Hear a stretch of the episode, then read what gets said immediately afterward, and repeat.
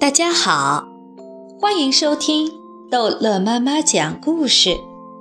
今天，逗乐妈妈要讲的是《淘气包马小跳同桌冤家之太平洋的警察下岗了》。马小跳这个纪律委员还让不让他当下去，在秦老师和陆曼曼的心里都不想让他当下去。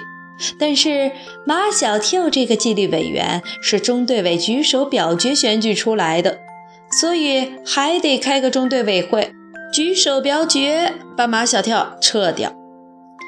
陆曼曼通知了每个中队委，当然还通知了大队委夏林果，下午放学留下来开会。陆曼曼没有通知马小跳。他从来没有正式的把马小跳当成中队委，但马小跳是把自己当中队委了。马小跳去质问陆曼曼：“你通知中队委开会，为什么不通知我？”陆曼曼差一点脱口说出马小跳马上就不是中队委了，话到嘴边他又吞回去。陆曼曼改口说道。我们中队委开会是就是要讨论你的问题。我有什么问题？这个会马小跳非参加不可了。你们是不是不敢当着我的面讨论我，所以才不让我参加中队委的会？为什么不敢？陆曼曼说：“你想参加你就参加吧。”下午放学，全体中队委加上大队委夏林果留在教室里开会。还是像上次那样，陆曼曼坐在讲台上面的那个把秦老师平时坐的椅子上，其他的几个人集中坐在讲台下面的第一排座位，马小跳孤零零地坐在一边。会开始了，陆曼曼首先说道：“今天开会是讨论马小跳这个纪律委员当得好还是当得不好的问题。”丁文涛第一个站起来。马小跳当纪律委员，滥用职权，滥杀无辜，好大喜功，贪天功为己有。丁文涛，现在不是说成语的时候。陆曼曼用黑板擦拍着讲台，打断了丁文涛的话。你能不能不说成语，说具体的事情？马小跳最爱把丁文涛的名字写在黑板上，丁文涛对他最不满。要说具体的事情太多太多了，三天三夜都说不完，所以丁文涛才用成语来高度概括的。要说马小跳，真是一言难尽，行足难书，一言蔽之。我是坚决要撤掉马小跳的纪律委员。丁文涛张口就说出那么多个成语，马小跳基本上听不懂，只有“坚决要求撤销马小跳的纪律委员”这句话他听懂了。丁文涛刚说完，体育委员又接着说，体育委员说完了，宣传委员又接着说，中队委们一个接一个的说，说的全是一个意思：马小跳当纪律委员。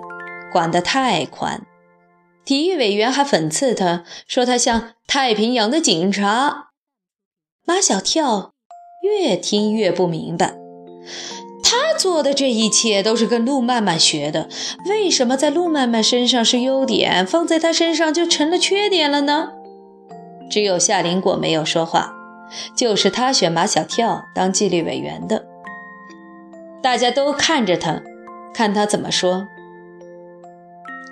我觉得马小跳当纪律委员还是有一点功劳。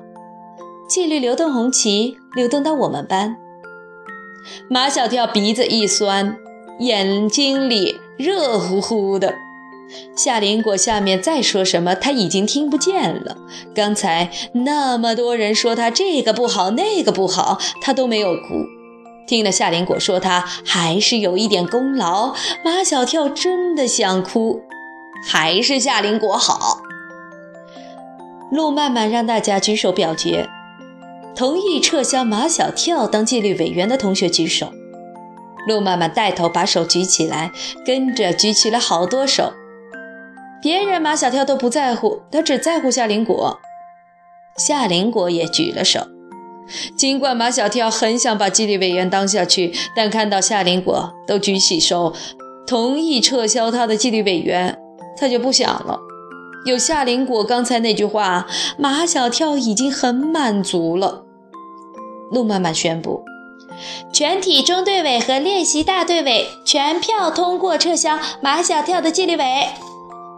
他们都以为马小跳会有反应，结果马小跳一点反应都没有，搞得大家很失望的。马小跳又恢复成原来的马小跳，那个没有当纪律委员的马小跳。吊儿郎当，欢天喜地。马小跳不当纪律委员了，跟体育委员又成了勾肩搭背的好哥们。那些不愉快的事情好像根本没有发生过。体育委员说他是太平洋的警察下岗了，他也不生气。看着陆曼曼和夏林果在前面走，马小跳追上去拦住他们。最后求你们一件事情，行不行？陆曼曼一扭头，有话就说。呃，你们得到我家去一趟。去你家干什么？去向我爸爸妈妈证明我当过纪律委员。你现在已经不是了，还证明什么？马小跳说：“我爸爸一直不相信我当纪律委员，我想将来总有一天他会相信呢。”但是现在你们把我的纪律委员给撤销了，将来的一天也没有了，所以你们必须去向我爸爸证明。体育委员自告奋勇：“我去向你爸爸证明，行不行？”你不行，一看就是一个小骗子，我爸爸不会相信你的。我爸爸就是相信陆妈妈。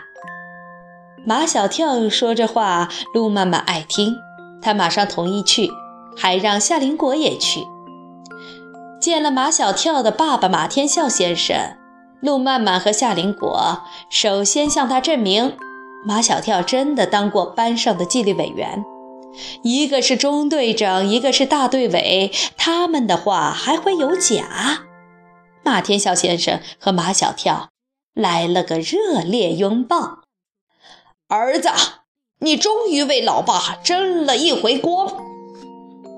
陆曼曼赶紧又接着加上一句：“马叔叔，我们还要向你证明的是，马小跳现在已经不是纪律委员了。”马天笑先生推开马小跳：“陆曼曼，这话我就听不懂了。”马叔叔是这样的，夏林果解释道：“马小跳当纪律委员当的挺好，我们班从来没有得到过纪律流动红旗。”马小跳当纪律委员后，我们班第一次得到了纪律流动红旗。这一届，马小跳成功的当满了。马天笑先生问：“这一届是多长时间？”一周。算一算，马小跳当纪律委员刚好是一周的时间。好了，这一集的故事就讲到这儿结束了。欢迎孩子们继续收听《淘气包马小跳》的故事。